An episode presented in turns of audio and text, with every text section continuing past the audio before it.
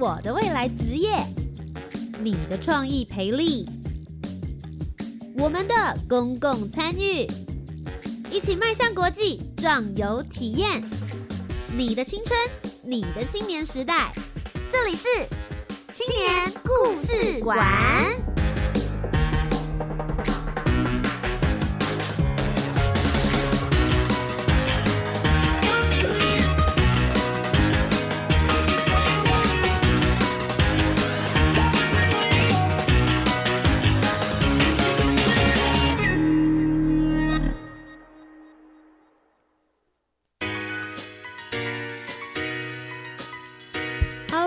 的听众朋友，大家好，大家晚安，欢迎来到由教育部青年发展署以及教育广播电台所共同制播的青年故事馆。我是节目主持人涂杰，很开心又来到了欢乐礼拜三的时间了，一起在空中跟大家分享青年有趣的故事。今天的节目当中呢，为大家邀请到的两组学生呢，他们都还是现役的大学生，非常的年轻，也非常的有想法。常常有人会说呢，在学校最重要的几件事情，除了学业之外呢，当然就是社团活动了。但他们参加的社团活动，不是大家想象中的戏剧社、热音社，或者是像是一般的公益性社团而已。他们参加的呢是学生会。学生会组织呢，更多可以学习到的是领导。统御怎么样子协调成员之间的关系，怎么样子跟官方打交道。而今天为大家邀请到的这两组学生会呢，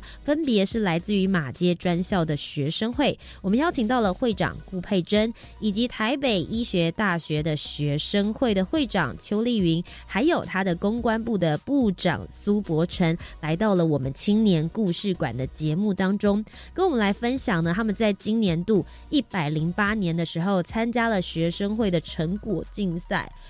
哇哦！这两组呢，分别获得了卓越跟特优的好成绩。到底他们在这一年度里面挥洒了多少的血泪辛酸，而获得这样子甘甜的果实呢？一个学生会到底应该要怎么样子来领导一个很好很好的竞赛活动？到底又有哪些关卡应该要一一来突破呢？马上就进入我们今天的青年故事馆精彩的节目内容喽！Let's go。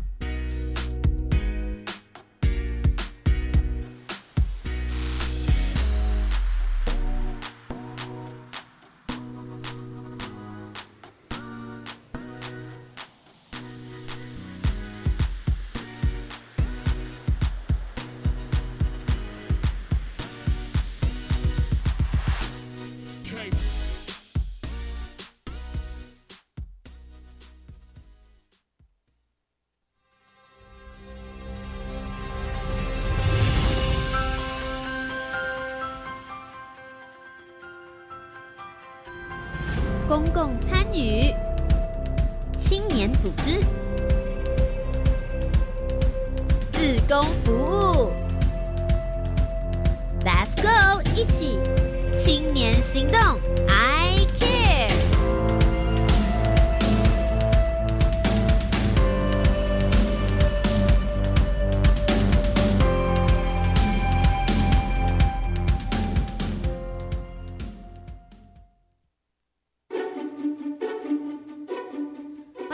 由教育部青年发展署以及教育广播电台所共同直播的青年故事馆，我是节目主持人涂杰。常常有人说，在大学的时间要修的学分有好多好多，除了学业之外，当然要玩社团，又要打工，甚至还有人多了一项你要修恋爱的学分。但今天呢，我们要来访问的这几位大学生，他们非常的特别，把他们的时间精力呢注入在了他们学校的学生会。同时之间呢，在一百零八年度的学生会成果竞赛之中，都获得了相当棒的成绩。首先，在我们的青年故事馆节目第一阶段呢，要邀请到的就是来自于马街专校的学生会的会长顾佩珍。嗨，大家好，我是马街专校学生会的会长顾佩珍。那过去呢，我也曾经在我们学生会担任了呃我们的新闻组组员，以及我们的文书。文书的副组长，那另外呢，也有担任过我们全校社团干部训练的副召集人。好，其实今天呢，真的很开心可以邀请到顾会长本人 来到我们的节目当中，因为今年呢，一百零八年度你们的成果竞赛获得什么成绩？大声的告诉大家。卓越，我们最高荣誉的卓越奖。没错，我在所有的评比之中哦，他们就是 top level，好不好？所以所有的学生会，他们接下来要怎么样子运作呢？其实他们就是标杆，就是一个标准，大家可以来参考看看。所以今天呢，特别请到了卓越领导的会长来到我们的节目当中，跟我们分享一下啦。其实轻松一些，我们不要说竞赛，其实参加学生会本身，可能对你来说就是一个很大的责任决定，可能更多是一些。些使命感，所以先问一下佩珍好了，你当初到底为什么会想要加入学生会呢？其实当初一进去学校，最让我注意的就是学生会。嗯，在那时候，学生会会在呃学年度初迎接新生的时候办理的社团博览会上，我就看到学生会的学长姐都是非常活泼热情，嗯，然后就是在所有摊位里面最突出的。那我自己的学长呢，也是学生会的成员，所以。我是一个充满好奇也喜欢挑战的人，所以我就选择去面试了学生会。那也很幸运的，就是有面试进去，然后担任了新闻组的组员。这样，所以其实你在学生会的资历算蛮完整的。你是从大一进去的时候就开始进入学生会，一直到现在大三，你当上了会长。这其实等于是你已经花了三年的时间。到目前为止都待在学生会里面服务，对不对？对，就是一路以来这样子，慢慢的往上，然后步步的努力这样子。问一下佩珍，你自己本身是什么科系的啊？我是护理科的。护理科不是应该很忙吗？对，就是其实课业上也有些繁重，就是跟其他科别就是相比的话，嗯，然后我们另外也会在。呃，二年级的时候就要到校外去实习，三年级也会有实习，就是跟其他科比起来是比较低年级层，就到外面去做练习这样。嗯，想要问一件事啦，你如果前面两年都当干部，当然我们会觉得 OK，正常的玩社团，正常的付出，但是到大三之后，你出来选会长了，会长花费的时间心力非同小可哦。当初怎么会想说？好啦，不然就来试试看好了。也许这个会长会是适合你的一个职务呢。呃，其实当时最开始的我是没有对这件事情有那么大的兴趣。那我也一直想说，就是干部卸任，我就要就是退休，然后不要再就是专心在课业上面这样子。但是就是某一刻，在我们即将传承交接的时候，我看到就是学长姐这么努力、这么辛苦所打拼下来的一切。然后我觉得我应该要把好的事情继续延续下去，就像学长姐一样。嗯，那就一起来听听，到底今年就是一百零八年度，你们传承了多少好的活动，又自己为自己创造了些什么样子的新的革新记录？首先就想要先问一下佩珍，在今年的时候，其实有很多的大活动或小活动，你自己觉得如果要选 top three 好了，你觉得今年办的最好的那三个最具代表性的是什么样的事呢？我觉得我们最最最特别的就是，因为呃，我们是马街的财团法人，那我们也有跟我们邻近的马街医学院做合作，嗯，举办了一个音乐节的活动。那这个音乐节呢，它不是像一般的呃草地演唱会啊这样子，我们是邀请一些原创的歌手，那尤其是台湾的原创歌手，然后一起到我们的学校。那邀请我们两校区的学两个学校的学生，然后一起去欣赏音乐。那主要是希望说，透过这样的活动，可以让学生在活动之余，可以有一些娱乐以外呢，也可以了解到我们呃台湾原创音乐的重要性，他们的价值。那其实有一些活动办的真的当下很好，每一个人的回馈都很不错。但要来参加这样子的成果竞赛，相对来说，你必须要让它变成纸面上面的影片的，或者是图片的，让评审去了解你们到底注入了多少的心力。其实这件事情不是一件容易的事，又要收集资料，又要会诊。为什么会想要参加这个成果竞赛呢？因为一直以来我们。学长姐都会有历届都会参加这个比赛，那其实这样的过程呢，是可以帮助我们检视我们自己的组织完不完整，有没有地方运作是需要做改善。那也可以在过程中获得一些肯定，对于我们的肯定，对于干部的肯定，对于我们整个学校的肯定，这样。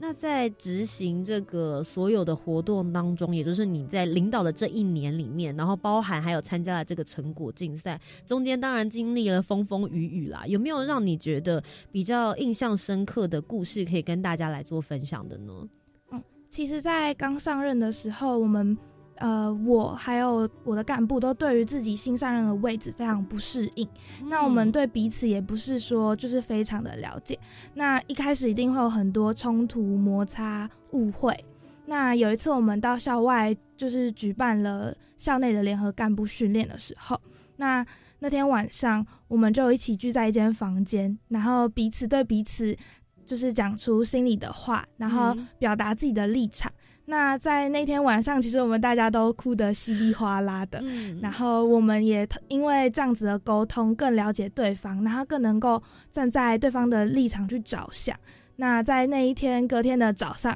就可以看到我们大家就肩并着肩，一起在日出的太阳下面，就是拍了一张合照。对，那张照片其实让我蛮感动的，因为那是一个一个经历一个阶段的完成，又往下一个。步骤去迈进，这样，嗯，好真情的时刻哦。因为其实偶尔有的时候，即使你跟班上的同学都不见得能够有这样子这么交心，然后好好的聊彼此感受的时刻，对不对？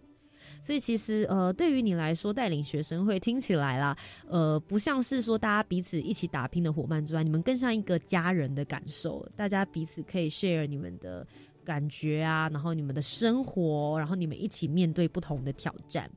那在这一次的这个成果竞赛当中呢，其实有一些比较直接的评比项目，他们总共分成七大项嘛，包含了有行政、立法、选举制度、财务制度、学生权益、活动绩效跟整体的表现。那因为你们获得的其实就是卓越，意思是在七大项目当中呢，其实你们的这个表现都是非常非常的突出的。有没有在哪一个项目里面，你觉得就是说，哇，我们这个马街这边真的是做的很好，可以值得拿出来让大家未来也可以来做参考的呢？嗯，我觉得各大。大各大专校院呢，就是对于一些学生权益的部分，都会朝向一些比较大的议题去做一些改善，像是可能宿舍宵禁的解除啊，或者是一些学校的停车格一些的问题。嗯，那我们这边呢，在今年就是。与以往不一样的是，我们从小地方开始做起。我们从校园内外的各大角落，像是监视器的完善啊，或者是说路面的平整，或者是我们校外必须学生必经的一些路段是否安全，像是有土坡，然后学生经经常经过。那我们学校是在一个比较乡下的地方，那下雨湿滑，学生容易滑倒，或者是容易经过的大路。路上没有路灯，那在我们那样的乡下地方，其实经过的车子车速都非常的快，那会造成学生的危险。所以我们就从这些学生生活上的大小事上去着手。那我也常常说，我们就像一群侦探一样，会去找到问题，并且找到解决办法，而不是只是让问题浮出台面。我们会去尽力的做解决，然后找到各个管道去做反应。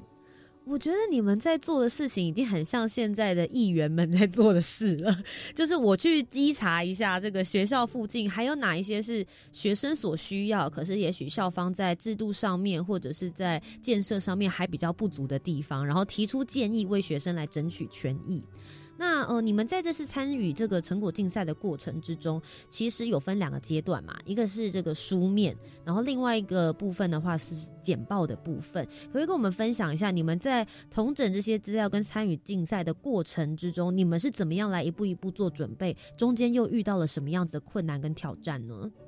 嗯，其实从去年的时候，我们的成果竞赛就改成只能。呃，在现场摆放十本的纸本档本，嗯，那其实这对各个学生会都是一个很大的挑战。那我们去年呢，是把一些无法放在纸本实体呈现的资料，用超连接放在我们的 PowerPoint 上面，那呈现给评审。那在今年呢，我们更是把纸本的内容呢，也全部都收录到 PowerPoint 里面，嗯，那就是为了就是。让我们的呈现的时候，可以更加清楚的了解我们的组织架构运作，那让评审可以更快速的了解我们的组织。那另外，我们在平时的时候也会将我们各个档案做异化的保存，嗯，那会上传到我们的云端上面。所以说，在我们建立这样的 PowerPoint 的这个资料这个工具的时候呢，其实是非常快速的。我们只要上去把资料就是做一个连接的动作就好。是。你们相对起其他的学生会来说，应该在这资料会诊方面，应该做的做的相当不错的吧？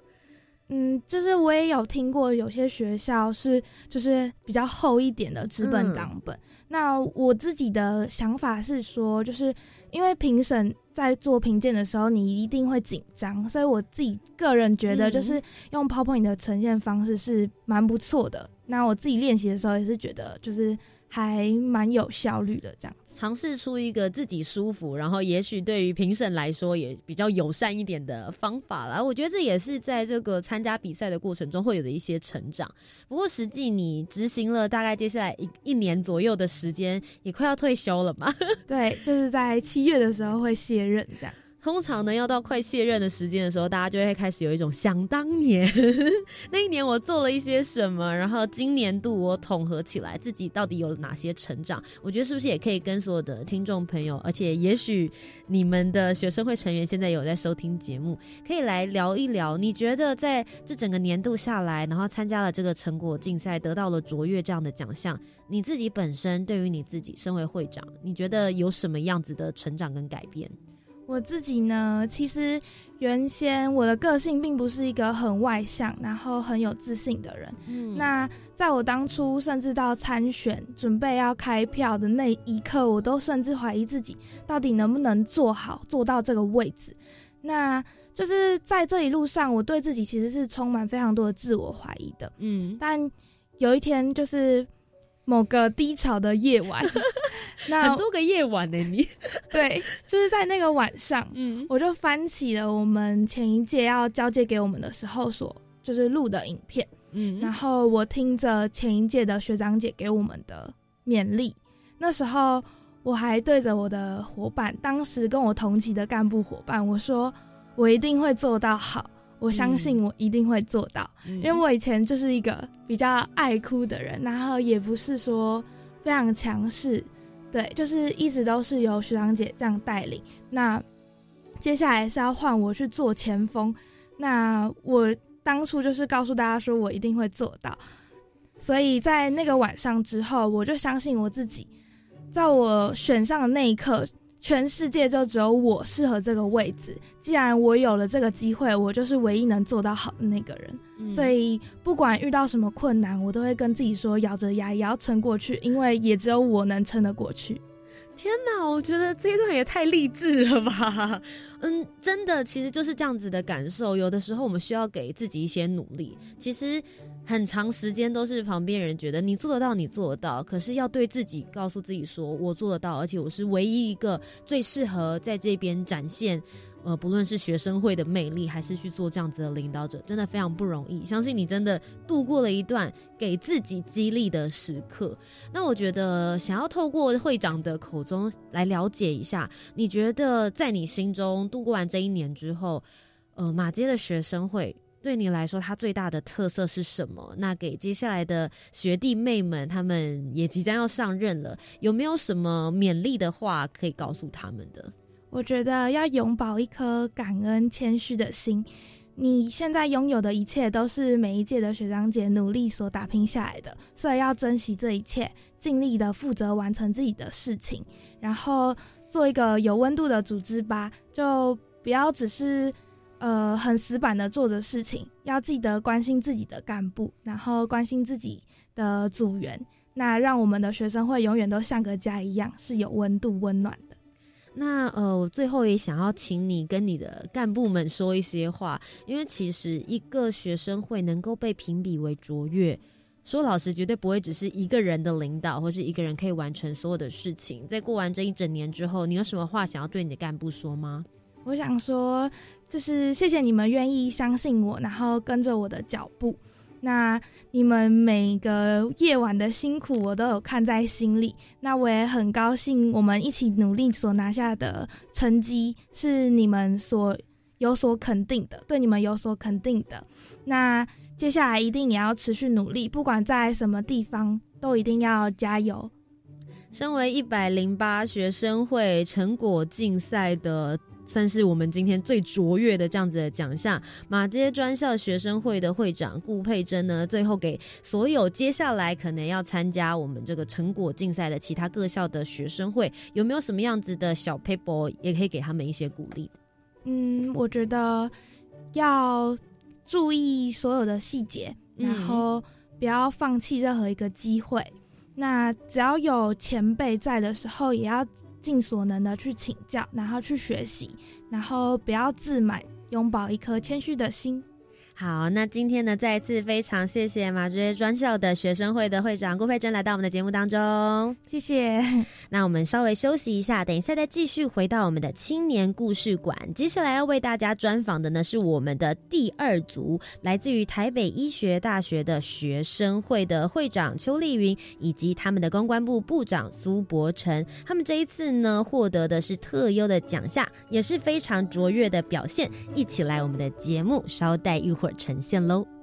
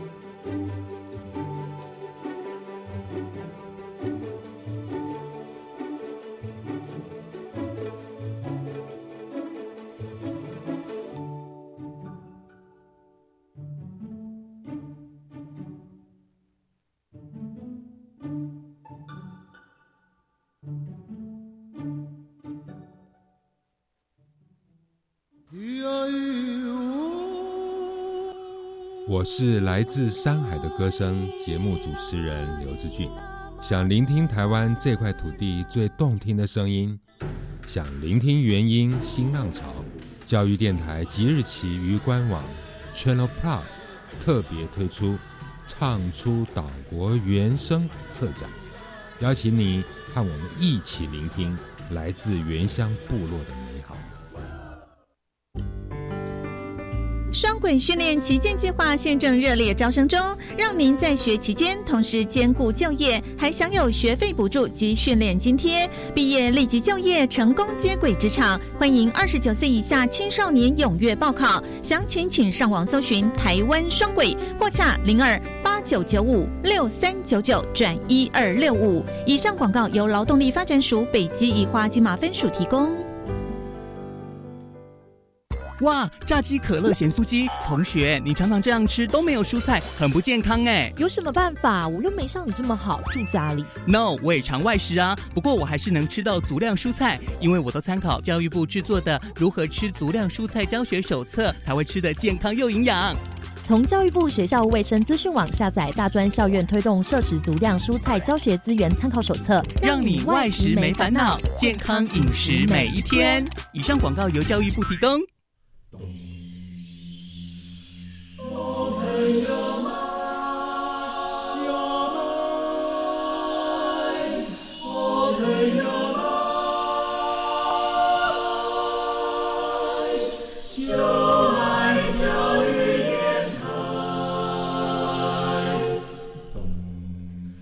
们是台北室内合唱团，您现在收听的是教育广播电台。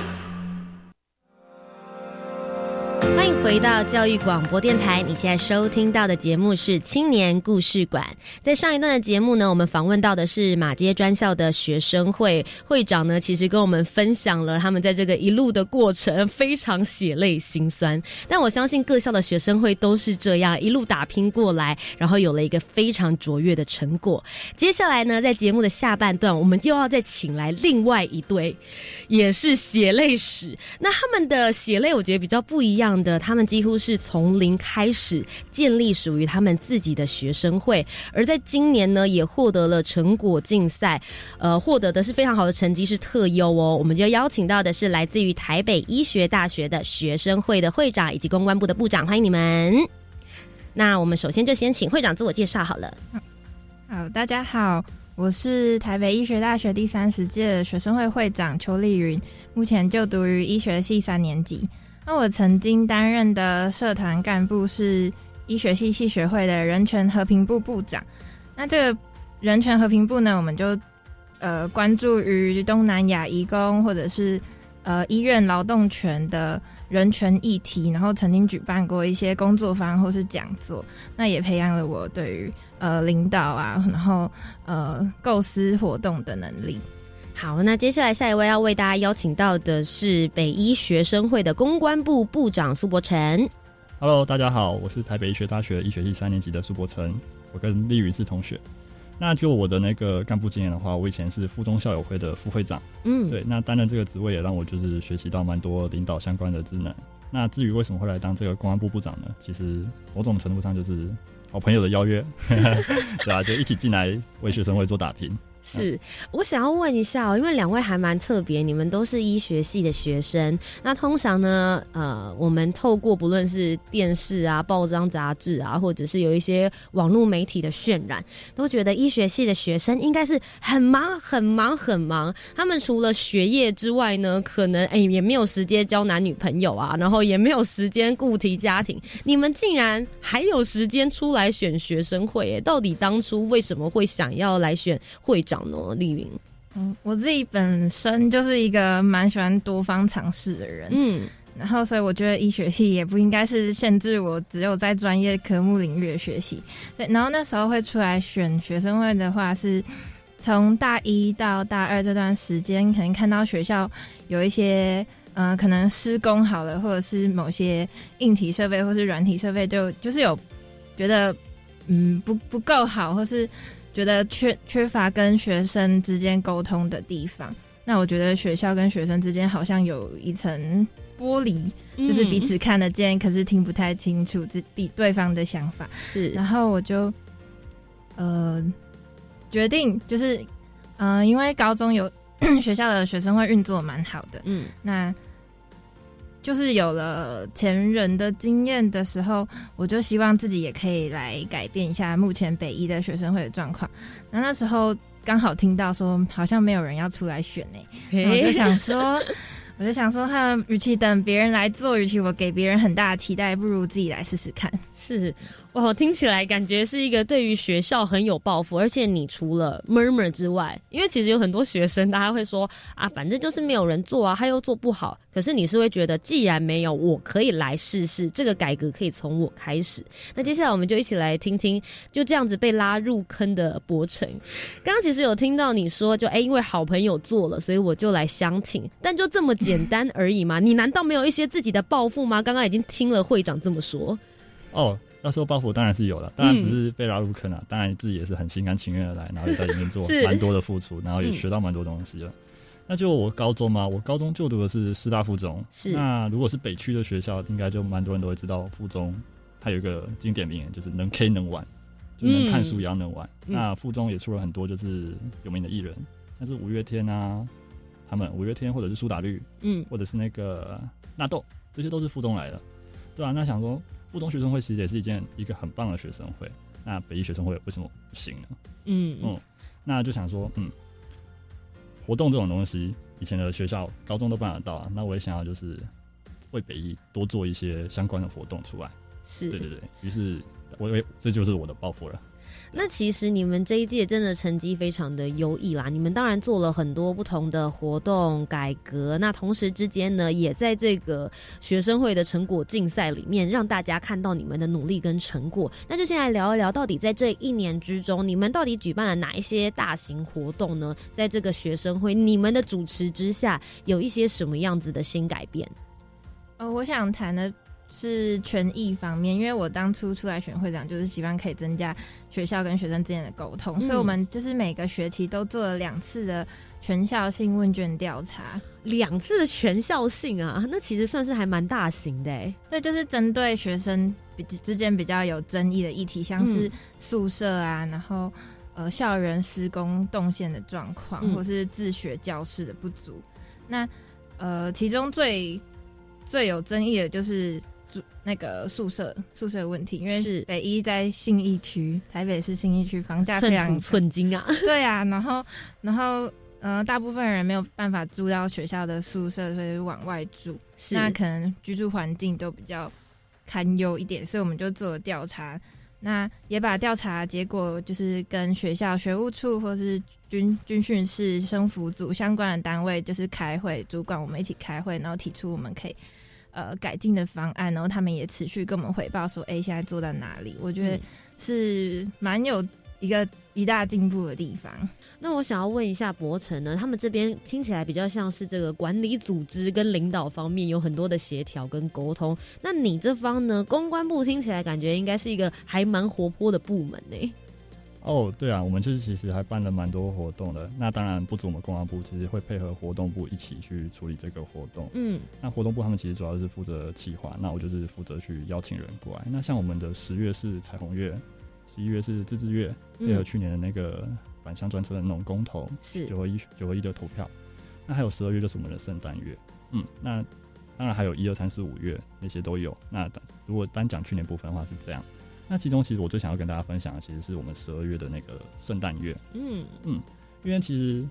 大一到大四嘛，会来参加活动的，通常都是以大一、大二就是这种课业比较轻的这种年龄才会来参加，而且比较有新鲜感。对对对，会比较有新鲜感，就是比较想要多方尝试。那大三、大四这种老屁股，一来就是要面临国考，对啊；二来就是待久了也比较就是觉得无聊了，对，会比较乏味无聊。对，那我们就想说，我们不该让。这种事情发生，因为大家都是北艺的学生，应该大家都要照顾到这样，所以我们后来就是办了这个圣诞，圣诞在在圣诞月的时候，我们办了一个快闪的活动。那这个是怎么说呢？因为大三、大四他们很多人都要准备国考，那他们会出没的地点基本上就是图书馆啊、自学中心啊这些地方。那既然我们知道他们会出没在这些地方，那我们想说，哎，主动迎击去找他们。嗯，对对对，那我们就是办了一个快闪的活动。到呃学校四个可以让我们就是进去的 K 书。K K 书中心，对对对对，嗯，然后去找他们，然后我们就是有戴上我们那种圣诞的那种麋鹿帽啊，圣诞老人公公的那种帽子啊，嗯。嗯，对，然后进去之后，因为里面很安静嘛，那我们只要一喊口号。全全部人的注意力全都，对对对，全全都会注意过来。我们一开始超怕被黑特的，对啊对啊对啊，因为这个大家都在念书吧，然后进去之后突然有一个很嘈杂，大家的思绪都被打断了。你们很敢呢？对啊，可是其实后来发现那个回响蛮好，因为他们也知道我们是利益良善，给他们就是寒冬中的一些 温暖。对，我们带一点小礼物去给他们。对对，我们不止快闪，我们也是有发礼物给他们，然后他们也知道我们利益良善，其实大家的回馈都还不错。所以其实，在今年度学生会成果竞赛获得特优这个奖项，我相信对你们整个团队来说是一个非常非凡的意义。那我觉得想要问啦，你们刚刚讲到的有一些改革，然后活动也有一些创新的想法，但常常这些活动办得很好，回响很棒。可是进到比赛过程的时候，要好好的把它收整起来，让不论是这个委员看到啦，或者是评审让他们了解，其实又是另外一关喽。来问一下，你们参与这个比赛过程，到底有没有经过一些挫折跟挑战呢？因为我们之前完全没有参加过的记录，或是观摩过，然后，所以我们一开始课制组就很好心，他们帮我们找了其他学校的老师来跟我们说，呃，这个。这个比赛要准备什么样的资料，然后给我们看一些范本。嗯，然后我们看到那个范本的时候就有点晕了，就 是对啊，而且那个时候是寒假，我想哇，我们寒假就从就毁了，对，就就是毁了，就是他那一天开始就结束了。所以其实当时他是拿了所有参赛的相关资料，很厚一叠，是不是？比赛的简章，比赛的简章，然后一条一条跟我们说，这个这条问的意思是我们要准备什么样的东西？嗯。然后其实那些东西我们平常都有做，但是没有收集起来，因为不知道说评鉴要那些东西，像是会议记录啊、签到单那些的，我们都有做，可是没有，就散落在各个地方。我想问一下博成，你在参与就是帮忙这整段要呃参加比赛的这些资料的时候，明明之前就没有做过，为什么今年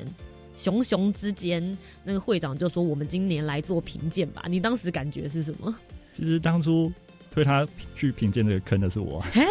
对啊，我那时候我我自己是看到中国一的会长他们去年有参加，然后有拿奖，然后就想说，嗯，好像想参加，可是我不知道里会里会内的人支不支持我哎，然后刚刚好那时候遇到博成，就是我们聊天，对，我们在聊天，然后就问他说，你觉得要不要参加？他说好啊，为什么不要？然后就去了，然后完全不知道后面这么辛苦。所以其实，在整理书面资料的过程之中，就是其实平常有做，可是不晓得说后面会需要这些资料，所以会诊反而会是一个非常大的难项。但事实上，这个比赛其实有两个面向，一个就是书面资料很丰富，当然很重要；另外一个就是需要能言善道的简报组了嘛。听据说这一次的简报组派出的就是能言善道的公关部部长博成。当时在比赛的时候，怎么整理这些简报？然后有没有遇到什么样子的困难呢？呃，其实是有的。那先来讲简报之前，先讲一下资料整理好，因为其实资料整理的第 deadline 比较早，所以我当然一开始就先帮他们一起整理资料，然后等整理资料出来之后，我自己也比较有概念，说到时候简报的主题要是朝哪一方面，然后才来做我的简报。那当初在做简报的时候，其实我们有找那个就是校内简报。就是很厉害的学长回来指导哦。对，那我第一份简报其实就是被他电的狗血淋头啊，他就直接说烂 烂透了，这么直接。对对对，那个学长其实虽然说蛮大炮的，可是人很好啦。对，虚心接受他的指责。所以我第一份简报后来就是整个就重新砍掉，再重做第二份。是，当然当下当然也是整个很遇阻啊，因为毕竟那个简报也是花了很久的时间。嗯，可是。毕竟他就是对我好，那当然就是回去好好就是虚心接受指教。那终于在第二份简报，他说：“哎，你真的变很多。” 当下也是很开心的。那其实参加这个比赛，听起来感觉好像你们付出了非常多。那当然，付出了一整年的时间，你们自己也会有很多的收获。是不是可以跟现在在听节目的听众朋友，或者是也许明年或后年，他们准备也要来筹备学生会评鉴的这些人，分享一下？透过营运学生会以及参加了这个评鉴成果竞赛，你们自己本身有什么样子的成长呢？从会长先好了。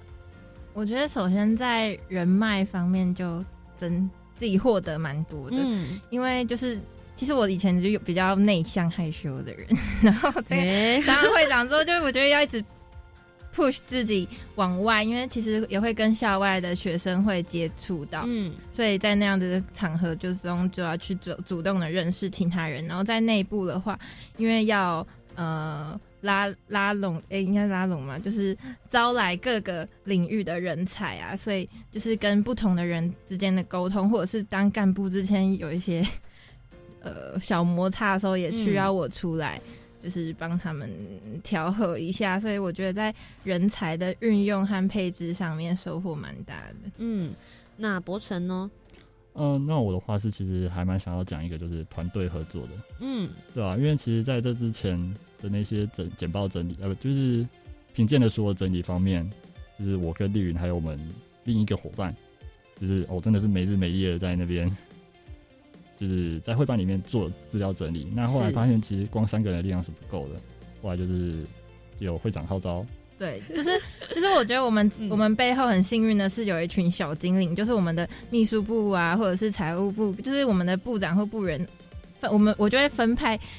作业给他们回去做，然后他们做做好之后就交给我们，然后所以就等于我们三个人之外，背后有很多十几个人的力量，就一条一条支线分出去的感觉。所以其实，在学生会这个组织里面，你们很了解的状况是不是只有靠你们几个人就可以撑起全部的事情？每一个部员其实相对来说都很重要，对不对？嗯，没有错。想要问一下，呃，像现在北医学生会在你们这一届的话，总共有多少成员呢？呃，部长加部员三十三个，三十三个，然后就是呃，运作所有整年度的这些由学生会主办的活动，然后跟学校校方来去做协调，甚至是对外跟其他学校的连接嘛，对不对？也都是由你们来做。那其实今年度对你们来说，应该是一个还蛮大的鼓，因为差不多快要退休了嘛，对不对？对，时间差，这时候对就讲的特别开心。差不多快要退休了，这个时间呢，我觉得也想要请你们分享一下，在这一次参加了这样子的这个学生会成果竞赛，其实除了看到你们自己之外，你们一定还会接触到其他学校的一些学生会。那在接触完之后，你们认为在呃北一的学生会里面，你们自己的优点跟特色是什么？那同时之间又有哪一些也许是可以传承给下一届，让他们来去做改改进的呢？其实我一开始在组织学生会的时候，因为大家来自不同的系和年级，所以大家不之间不太熟，那我就很担心大家之间的凝聚力啊、共识。所以，呃，在一开始刚进来的时候，九月、十月还办过一次干部训练，特别找校外老讲师来针对共识的方面做努力。可是。就是其实一段时间下来，有时候可能，呃，比较核心的成员他们就会一直都在你身边。可是有些人他可能就是，呃，参加其他社团或活动，可能就就发散掉了。那透过这一次那个成果竞赛啊，因为其实都是大家又要再团结起来，然后一起赶工。那所以我觉得在成员之间的凝聚上面又有提升了一点。那其实像我们都会熬夜在学生会的办公室。嗯，做那些资料，然后把学校当自己家来住，就是 还带睡袋去。哦，这就是人家说的“一起睡过，感情越好”啦，这样子对，只是说是一面抱着这些资料在努力，就是。对啊，然后我们还会一边做资料，一边听音乐，然后点歌，然后像 DJ 一样，然后唱歌。其实这些就是凝聚大家有共同的一些回忆，那一起做事的时候，大家其实反而哎感情会更好，愿更愿意来彼此去做协助。那你觉得他们未来有什么样子可以更加努力改进的方向呢？我就透过这次成果竞赛，就特别发现到我们在学生会在法规章程还有资料保留方面比较以前没有注意到，那就是目前也已经在跟我们底下的部员。提到这件事，就是呃，也有呃，也有跟学校的呃法律的老师，请他们来帮我们上课。那就是希望之后未来一年啊，学弟妹可以继续从就是法规章程部分再努力。好，我们听到的这个说法呢，是来自于我们的会长。会长当然对于这个学生会是一个全方面可以看得出来，很关心成员彼此之间呢，到底在学生会里面一面工作，是不是一面有很开心。同时，对于这个章程以及接下来的传承呢，也非常的在意。我们来听听公关部部长到底观察到了些什么。参加完这个竞赛之后，觉得北医学生会有什么样子的特色，同时又有哪些需要改进的地方呢？其实我觉得我们最大的特色就是空降嘛，那很多是空降就是没有传承，没有先例可以依循。因为这次去成果竞赛，发现很多学校都是那种历史悠久的，那他们都有很完整的传承资料，然后整个团队也很强大。可是我觉得，就对我们而言，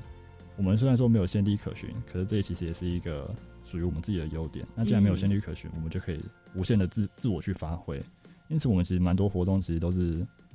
想要做什么就做什么，只要就是。哎，大家大家喜欢，对吧？大家喜欢尝试，对，就可以就可以来尝试这样，嗯，对吧？这就这个是我们最大的特色，嗯。那你觉得需要努力的地方是？那当然需要努力的地方，当然就是需要把这个框架当然是建构的更完善一点，因为无限的发散其实也不见得是好事。那当然就还是要就是这届做下去之后，要求传承一些资料给下一届的学弟妹，让他们就是比较不会那么在做事情比较不会那么迷惘。好，那在今天节目的最后，我问一个比较现实一点的问题啦。你们是第三十届的学生会嘛？接下来三十一届准备要出现来承呃承接你们的衣钵了。你们会鼓励他们明年度也继续来参加学生会的成果竞赛吗？我是希望 希望他们可以继续把这个传承下去。对啊，因为一方面在做的过程中，就会在看到自己哪里做的好，哪里做的不好，就是再检视一次。对吧？相信要经过每一年、每一年的检视，那北医学生会才会越来越好。好，两位呢，对于北医的学生会可以看得出来，投注了非常多的心血跟心力。那最后是不是鼓励一下现在呃，不论是有加入学生会还是还没加入学生会的这些大专院校的学生们，可以给他们一句鼓励的话吗？不论他们对于自己未来的期许是什么，加入学生会，你们觉得会不会改变他们什么呢？嗯，我想要鼓励大家的一句话是：把自己准备好，勇敢的尝试新事物。因为像我自己，呃，在一年前也是在一个空白、空白的状态下进入了学生会，那就只是因为我自己有一个很强大的呃想要改革的那个热情跟理想。那在这个过程中，一开始也非常的忐忑，然后不知道自己能不能胜任，但是在朋友啊，或是师长或者学长姐的帮忙之下，然后大家一个团队一起一路走来，我觉得，嗯，我觉得可以，就是说还蛮值得的。就是虽然说总监蛮辛苦，然后也要兼顾课业的方面。嗯，好，那再来博成呢？呃，我其实想要讲的是，相信团队的伙伴，任何的难关都是有可能突破的。嗯，对，因为其实像这一次，无论是这一次的评鉴，或者是之前所办的任何活动，如果只有一个人，一定是办不起来的。那学生会也不是一个人的，就是一个人存在的地方，是一群人存在的地方，甚至也不是只有我们会内的这一群人，而是全校的人都应该算是这里面的一份子。那既然我们有这么多的人来帮忙我们，那我们当然就办得到。我们不是一个人自己选。好的，那今天再一次非常谢谢台北医学大学的学生会我们的会长丽云，然后以及我们公关部的部长博琛来到我们的节目当中，谢谢你们，谢谢主持人。那我们稍微休息一下，等一下再继续回到我们的青年故事馆，了解教育部青年发展署接下来精彩的活动喽。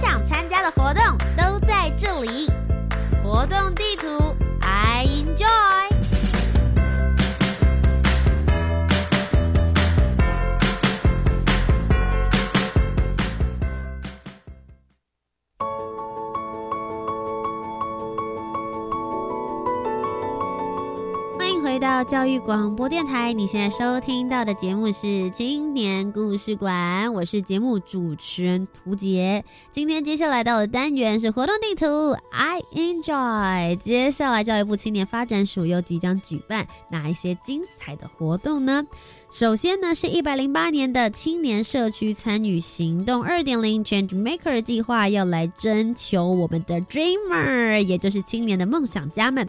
最主要是希望能够让更多关心社区社会议题的青年，可以有机会深入在地。在一百零八年青年社区参与行动二点零的 Change Maker 计划，结合非营利组织以及在地的青年团队。将带领着青年，也就是十八到三十五岁的这一群人，我们所谓的 dreamer 梦想家们，到各个不同的场域来进行一地的训练，透过参访、经验交流、导师以及课程的辅导，引导青年认识地方事务。在这个培训的过程之中呢，也可以有激发一些灵感，想出行动计划，勇于投入开创在地创新跟发展。本来借由相关资源的这个协助呢，希望可以在未来逐步从 dreamer 青年的梦想家变成 actor，也就是行动者，实际的付诸行动吧。那最后呢，可以成为 change maker，也就是青年翻转家，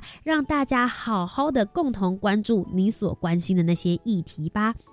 而这个 Change Maker 的计划呢，现在预计是在六月底的时候会这个完成截止收件，所以欢迎大家。现在距离六月底还有一丁点的时间，大概还有十天左右。欢迎大家呢，赶快把你脑中的那些行动计划化为文字吧，把它写下来，投来我们的教育部青年发展署喽。那接下来呢，是我们的选送青年赴新南向国家深度研习计划的第三阶段，现在开始征件喽。最主要呢，是教育部青年发展署希望能够促进十八到三十五岁的青年到东协、南亚。及纽澳等国家的国际组织以及国际非政府组织，去观察他们的运作模式以及建立伙伴关系。那这个整个计划，大家要注意一下，至少是需要在六周的时间，也就是四十二日以上，最高就有机会可以争取到我们的补助金额是十五万元哦。那目前已经到了第三阶段的提案时间了，那时间呢是到七月三十一号为止，还有一小段的时间，建议大家呢可以到我们教育部青年发展署的官方网站，也可以查一查之前的前辈他们是怎么样子申请，做一做功课呢之后。赶快来到我们的教育部青年发展署投一投这个赴新南向国家深度研习的好机会喽！那教育部青年发展署呢，在今年的暑假其实呢有非常多精彩的活动，其中一个是全年一直在推行的青年壮游点计划。教育部青年发展署跟非营利组织以及大专的校院合作了，在这个全国各地设置了五十九个青年壮游点。提供给十五岁到三十五岁的青年全年度常态而且深度的在地服务，透过各种不同的方式，像是办理这个文化活动、部落生态、农村、渔村、志工或是体能多元性的体验活动，让青年呢可以了解台湾在地的生活跟文化，并且提供壮游体验资讯。这个咨询的服务，作为青年认识乡土、行遍台湾，随时都可以深度学习，很棒的入门点哦。那青年壮游点有一个很棒的特性，是它在各个地方呢，会因为他们的这个时令跟特色，也就是所谓的节庆呢，来推出限定的壮游活动。所以很欢迎大家，如果有兴趣的话呢，可以到壮游体验学习网站，就可以查到相关的讯息。希望大家都能够好好的一起跟着我，跟着图杰，然后跟着我们的教育部青年发展署，来一场深度探索的台湾体验。以上呢就是我们今天的青年故事馆。如果你喜欢我们的优质节目内容的话，不要忘记了每周三晚上的七点零五分到八点钟，我们都在教育广播电台一起等着你来跟我们聆听青年的故事。那我们就下周再见喽，拜拜。